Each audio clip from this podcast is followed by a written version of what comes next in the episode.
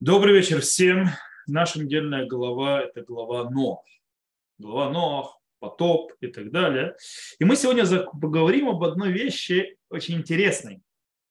По поводу, э, разберем один мидраж, мидраж, который появляется, то в принципе, в книге Зоар. Кстати, Зоар – это мидраж, Зоар – это комментарий на Тору. Вот. И, и там в книге Зоар э, появляется один мидраж, и мы пробуем понять, то есть, скажем так, что Нох обратился к Всевышнему помиловать мир, э, а Всевышнему ответил, как ответил, то есть, что где-то был типа раньше. И мы пробуем разобраться с э, почему. То есть, э, есть у во-первых, то есть, почему Всевышний не услышал вроде молитву Ноха и все равно уничтожил. Во-вторых, то есть мы еще разберемся, почему Нох не считается таким. Скажем, написано, что он праведник, но его считают, что не такой праведник. Короче, попробуем разберется с поведением и придем к некоторым выводам, которые очень важны нам и сегодня тоже. Так вот, начнем с Мидраша. То есть Зоар рассказывает нам, что когда э, Ноах вышел из ковчега, и он увидел разрушенный мир, то есть да, после потопа, как вы понимаете, то он начал плакать и сказал Всевышнему, владыка мира, то здесь просто в автоматическом переводе написано, ты называешься милосердным, ты должен был сжалиться над, то есть смилость над своими творениями. Ответил ему Всевышний. То есть, да, он говорит ему, э, сумасшедший поступок, глупый поступок. То есть, да, когда ты, то есть сейчас ты это говоришь, а не когда я сказал тебе, то есть мягким языком по поводу того, что уничтожит мир и так далее. И продолжает и говорит ему Всевышний, то есть на арамейском написано, то есть своими словами все объясню тебе, объясню вам. Э, то есть я дал так много времени глобально для того, чтобы попросить милосердия над миром. Куча времени было. Дело в том, что ковчег Ноах очень долго строил.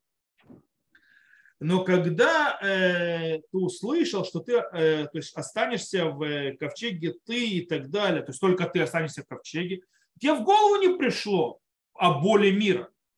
И теперь, когда мир исчез, то есть, да, ты открываешь свой рот попросить у меня милосердия, то есть, да, всяких просьбы и э, молений.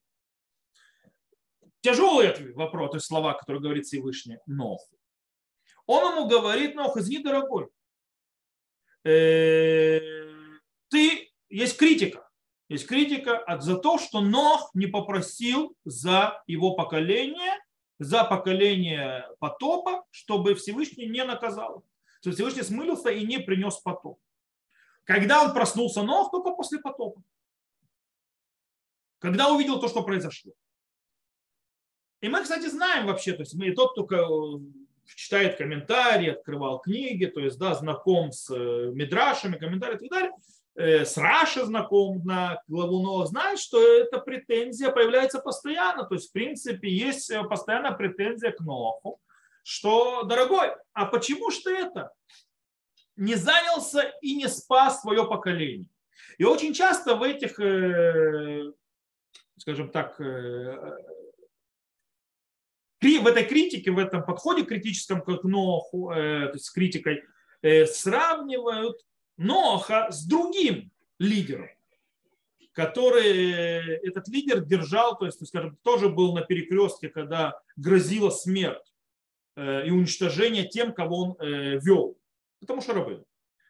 Который, про которого сказано Руэн и Иман, да, то есть верный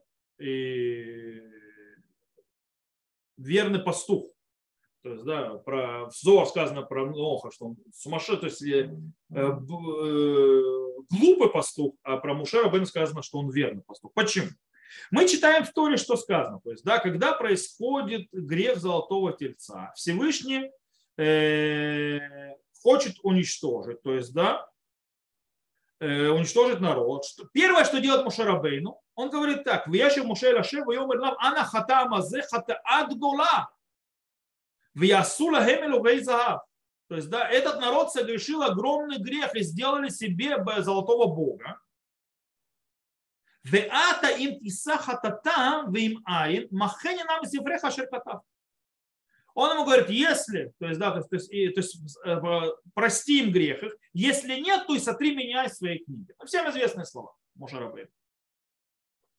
Кстати, наши мудрецы э, говорят уже, то есть Хазаль говорят, что слово махени, сотри меня, намекают на сказанное в нашей авторе, на главу Нох. Главе Нох читает вторую из книги Ишаяу в 30, 50, должен быть, 54 главе. И там звучит следующая фраза. Кимей мино, но, мейнох, зот, ли ашер нишбати ме авор мейнох от аль хаарец, кен нишбати микцоп алеха у мигарбах. Давайте я открою, то есть э, Ишаяу, э, прочитаю вам перевод, ну, ну, мы учили книги Ишаяу, вы должны были знакомы быть. Вот. Э, звучит так. Ибо это, это 64, как я повторю, 54 глава, 9 э, стих. Ибо это у меня воды Ноха. Это автора нашей главы. Как клялся я, что воды Ноха не пройдут более по земле, так поклялся я не гневаться на тебя, не упрекать тебя. То есть народу Израиля. Э, обрати внимание, как называется потоп? Мейно. Воды Нох. Так называется Всевышний потоп. Почему называют так потоп? Э, потому что Нох, в отличие от Мушарабейну, не просил милосердия над, э, народом Израиля. В отличие от Мушарабейна, который, да, просил милосердия над Всевышним. Теперь самый тяжелый вопрос. Э, как человек, который не просит милосердия, не обращается к Всевышнему, смотрит то есть, скажем так, мимо на беды своего поколения, можно называться праведником. Как он может называться человеком, который нашел э, прелесть в глазах Всевышнего? Мацахен бейнешем. То есть мы в прошлой главе читаем, что Нох, то есть в конце Берешит мы читаем, что Нох Мацахен бейнешем. То есть он нашел то есть, э, э, прелестным в глазах Всевышнего. И он называет, в этой главе мы читаем, что он иш цадика и абедоротав, то есть да, человек праведный его поколения. Как можно знать? Причем более того, про кого сказано, что он нашел прелесть в глазах Всевышнего? Мацахен. Про Мушарабейну. Мушарабейну сказано Кимацата хен бейнай. Как это можно сравнивать? То есть, что сделал такого, то есть, Ноах? Он что, э, там, не знаю, кашрут соблюдал, э, очень праведный был, то есть, да, отделял по десяти, но не знаю, то есть, да, как бы, в чем его праведность проявляется? Если он смотрел мимо на беды его проблемы, на его поколение, если он не просил милосердия. Неужели не было записано? Почему он милосердный считается? Перед тем, мы ответим на этот вопрос, давайте немножко углубимся еще в одну вещь э, и поймем. Дело в том, что у нас есть еще такой момент, э, скажем так, который очень похоже на описание поколения Ноха, то есть поколения потопа. У нас есть поколение, которое тоже стоит перед трагедией, и в конце концов трагедия происходит. И есть причина, почему она произошла. Это поколение разрушения храма. Это книга Ихискель, которую мы тоже с вами учили. Если мы пойдем сейчас в книгу Ихискель и откроем в книге Ихискель 22 э, главу, сейчас э, я открою 5 секунд, э, то мы читаем там следующие интересные вещи. 24 глава. Начинаем читать, то есть, скажем так, немножко прыжками. И было слово Господне ко мне в году девятом месяце десятом, в десятый день месяца сказано, сын человеческий, напиши тебе имя этого дня, сам этот день приблизится царь Бавеля к Иерусалиму в тот день. То есть, да, описание разрушения храма. То есть, да, э, и скажи дому мятежному притчу, скажешь им так, сказал Господь Бог, поставь на огонь котел, поставь также налей в воды, собери куски его в него, кажется, это, это помните, кипящий котел, который взорвется и так далее, и так далее. Э, и чтобы ярость обрушилась, то есть, да, ибо будет кровь Иерушалайма внутри него была, на сухой скале он пролил ее, чтобы возбудить ярость для свершения мести и так далее. Далее посему ты Господь Бог горе народу, городу кровавым, также я увеличу костер, прибавь дров, разожги огонь, развари мясо, размешай варево, пусть кости выгорят и так далее, и так далее. То есть о разрушении он говорит. Почему это происходит, сказал, наступает беда, я совершу, не нарушу приговор, не прощу и не раздумаю, по путям твоим, по деяниям твоим осужден будешь ты, э, и так далее, и так далее. Э. То есть и так сказал, то есть скажи, то есть, что я предаю э, осквернению то есть, что я предаю сквернению Дом Израиля и так далее, будет то же самое, и голову это будет, э, и для будет знамение и так далее. Прошу прощения.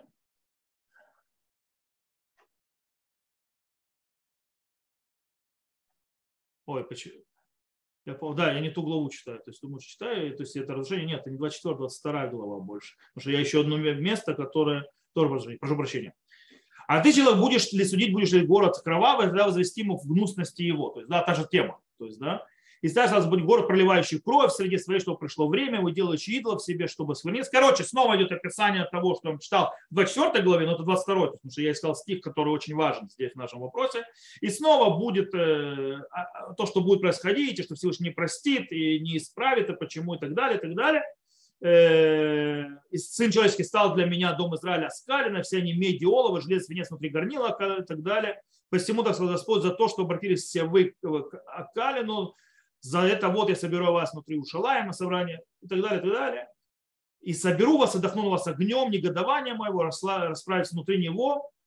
Священники, я просто прыгаю, то есть, да, ее нарушают Тору мою, скверняли святыни моими, святыми обыденными, делали различия между нечистыми и чистыми, не указывали различия, и от суббот моих отвратили глаза свои. Я подвергался осквернению среди них. Князь, и вот теперь очень важная вещь князь ее внутри нее, подобно волкам, терзают добычу и так далее. А пророки ее обмазывают на них э, на негодной замазкой и так далее. Народ из земли притесняли преступлением грабли грабежом. И я искал, вот это очень важная фраза, среди них человека, ограждающего оградой и стоящего в проломе передо мной за эту землю, чтобы я не погубил ее, но я не нашел. И излил я на них гнев мой в огне ярости моей, истребил их, пути их на голову их обратил, слово Господа Бога. Что говорит то есть Хискель? Что говорит Всевышний? То есть вся эта ярость проявилась, называется, за это движение. Но что не хватало? Ну, то есть нет, я не нашел человека, который встанет между мной и ими и скажет, то есть, и скажет нет, который встанет и скажет, я э, требую милосердия к этому народу. То есть говорит Всевышнему, то есть пророк Хискель говорит, то есть слова Всевышнего, что для того, чтобы просить милосердия над народом Израиля, недостаточно молиться и просить милосердия. Нужно, чтобы человек, на иврите звучит фраза так, «Вейвакеш мехем иш, гудер гедер в умед беперец». То есть стоит, как мы перевели, в проломе передо мной. Нужен человек, стоящий в проломе. То есть недостаточно просить. То есть имеется в виду, нужен человек, который возьмет ответственность. И, и только тогда он может просить милосердия.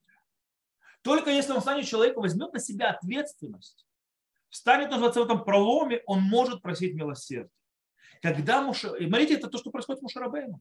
Мушерабейну в тот момент, когда слышит о грехе золотого тельца, первое, что он просит у Всевышнего, дать, то есть, что он берет на себя ответственность, то есть, да, и, да, и просто Всевышнего навести порядок. Прежде всего. И Всевышний дает ему время, пожалуйста.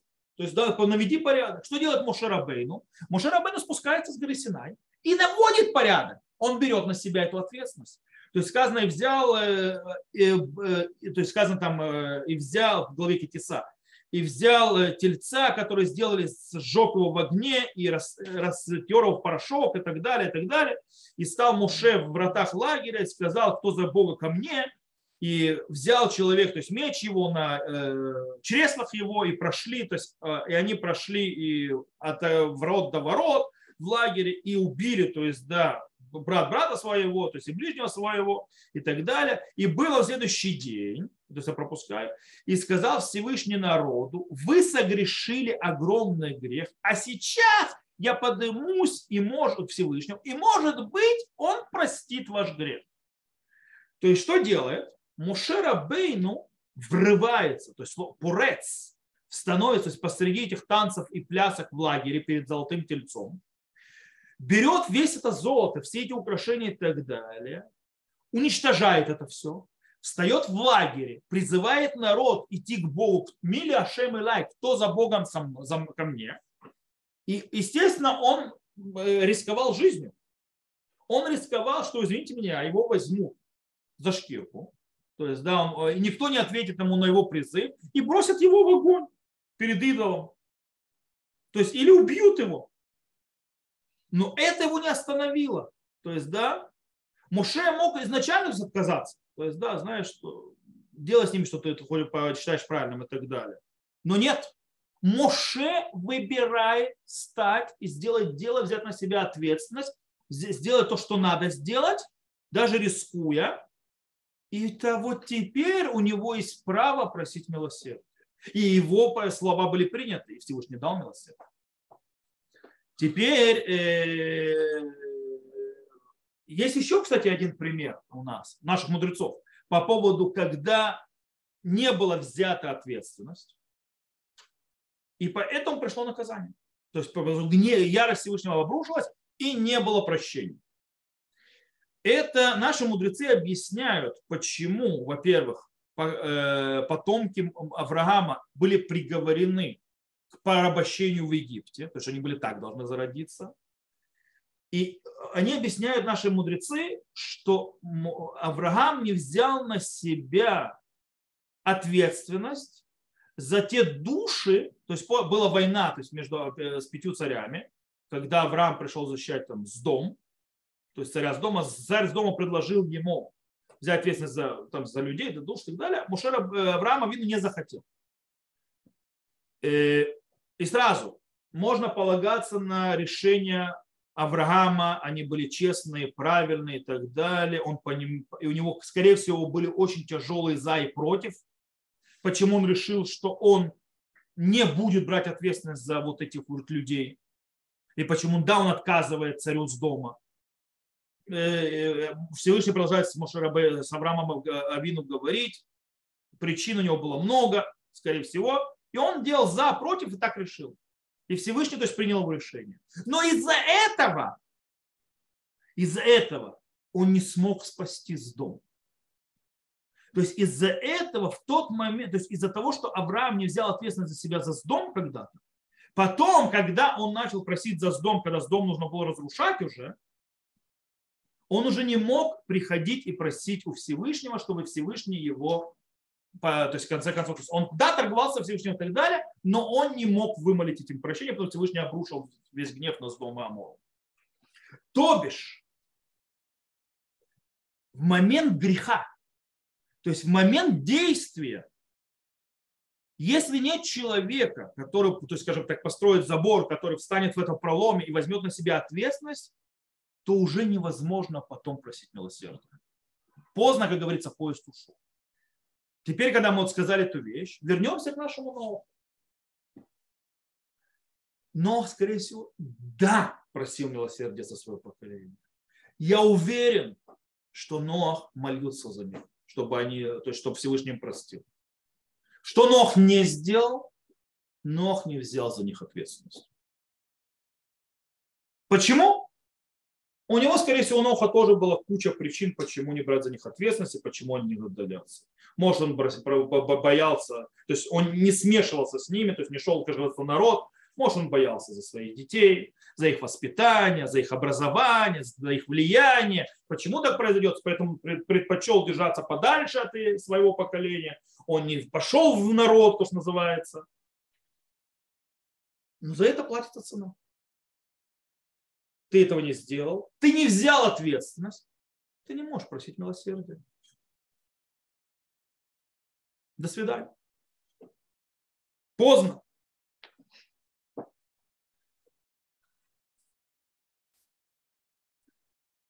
Кстати, из слов Рамбама, например, из Рамбама в законах Авуда Зара, можно, скажем, через э, путь отрицания, то есть называется от обратного, э, выучить отношение к Ноху.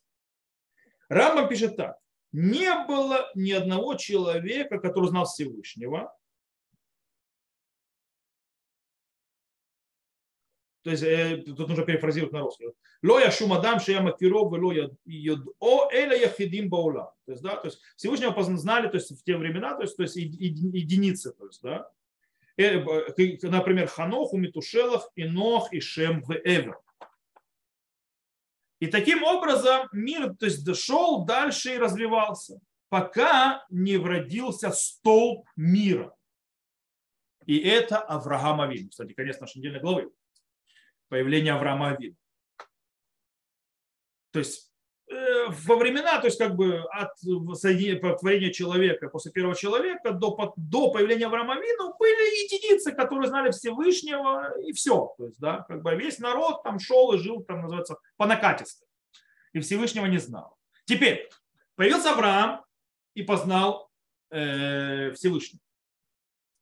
И что произошло, пишет Рамбов. И когда узнал, э, то есть узнал Всевышнего, начал возвращать, то есть это э, называется лешив чего-то лебней ор каздим, то есть лебней ур каздим, то есть да, он начал заниматься с людьми ур каздима, то есть да, он начал нести им свет и судить с ними, то есть да, и сказать, что э, их путь это не путь, э, истины, и что они, то есть пути, которые идут неправильно, и разбил он идолов, и начал сообщать народу, что не надо им служить, а нужно служить Всевышнему, царю, то есть мира. И как он то есть, доказывал им своими доказательствами больше, то захотел, естественно, царь убить его. И было его чудо, то есть, да, и вышел он с Харан, Харан, то есть, да, почему ушел с Каргаздим, потому что его хотели убить. Вот. Э, и начал, то есть, там стоять великробы коль гадоль, то есть, призывать то есть, сильным голосом и так далее к миру и сообщать, что есть Бог один, и, и ему нужно служить. Пишет Рамбам дальше.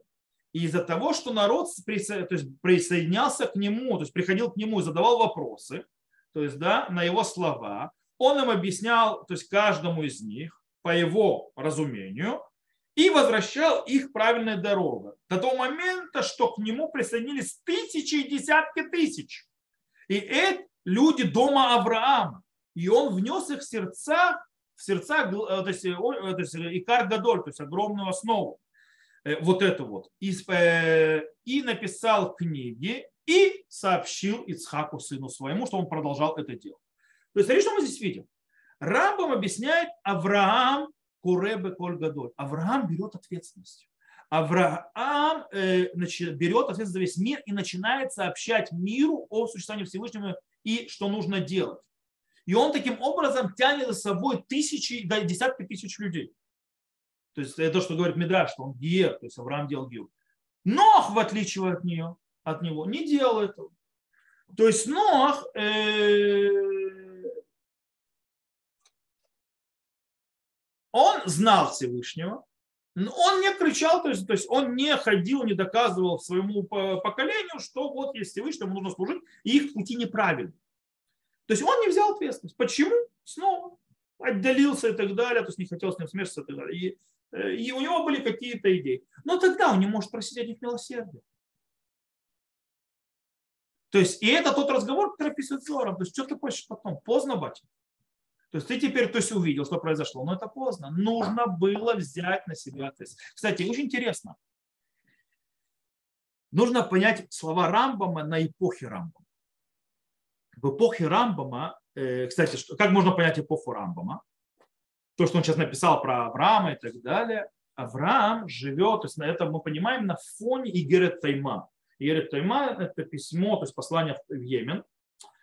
И в те времена, во времена Рамбама, есть две вещи. Ислам правит, то есть правит причем твердой рукой в Северной Африке, в Испании и на Востоке. В Испании, то есть Древняя Испания, он захватил. С другой стороны, христианство, то есть твердой рукой правит в Германии и во Франции. Обе эти религии в те времена проливают реки крови еврейской. Реки крови еврейской. И, и поэтому в то время было ощущение, что Всевышний оставил народ Израиля. Нету Всевышнего. Все. То есть и народ начинает откидываться от, от Всевышнего. Да?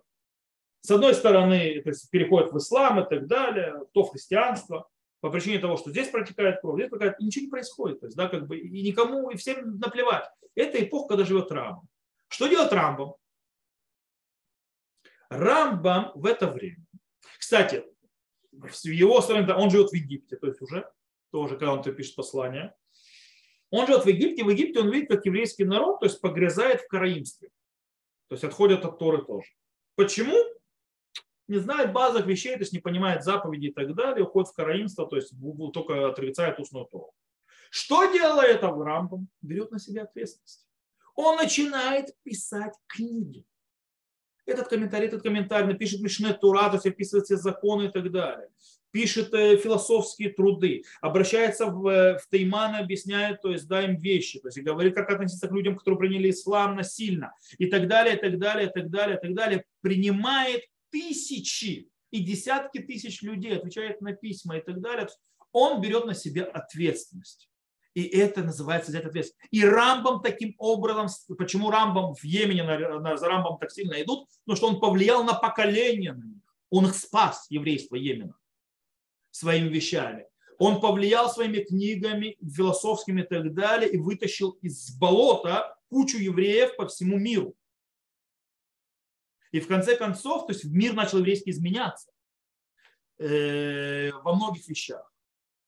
Он, еврейский народ не потерялся. Почему? Потому что Рамбам взял на себя ответственность, как когда-то взял на себя Авраам. И если мы перейдем сегодня к вещам, которые стоят перед нами, то сегодня перед нами стоят много вещей.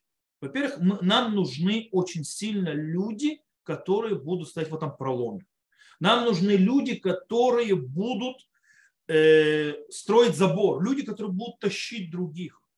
Потому что у нас с нашим веселым правительством расшаталось очень сильно и падает еврейская э, самоидентификация, что называется зовут иудит, он, идейность, идеология, люди погрязают полностью в э, материальном мире, в беготне за деньгами, беготне за выживанием и так далее, так далее, так далее. И в конце концов вопрос, а кто возьмет ответственность за народ Израиля?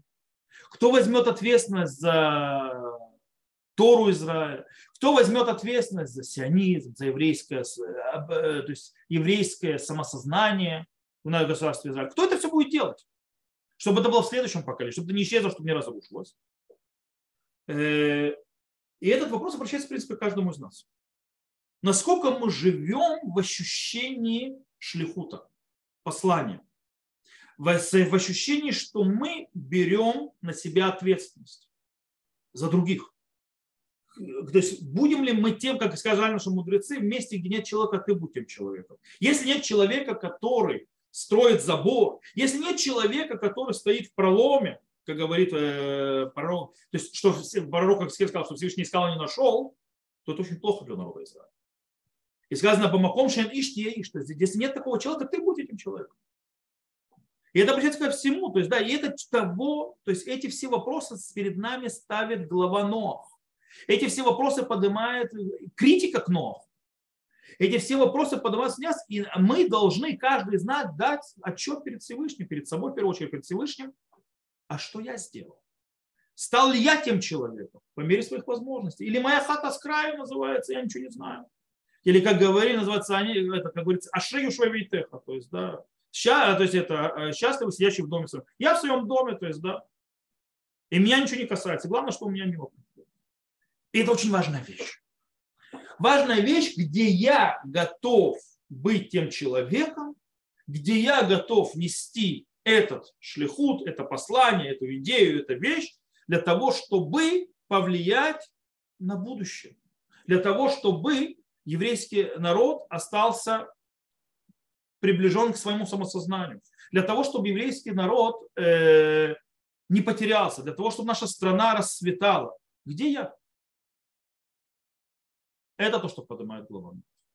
Поэтому иногда, когда человек выбирает и решает, как жить, что жить, иногда он должен думать, называется, иногда ему, ему придется даже приносить себя в жертву в каком-то смысле, это быть тем человеком принести себя в жертву, то есть, допустим, потому что иногда в жизни вот это вот шлифу, то есть, да, и так далее, иногда она делает так, что человек меньше зарабатывает денег и так далее, и он должен занят общественными вещами и так далее, или это забирает, у него денег не помешает зарабатывать, но это, допустим, сжирает у него время. И он, э, скажем так, приносит жертву свое личное время, так называемое. Но это ради великой вещи.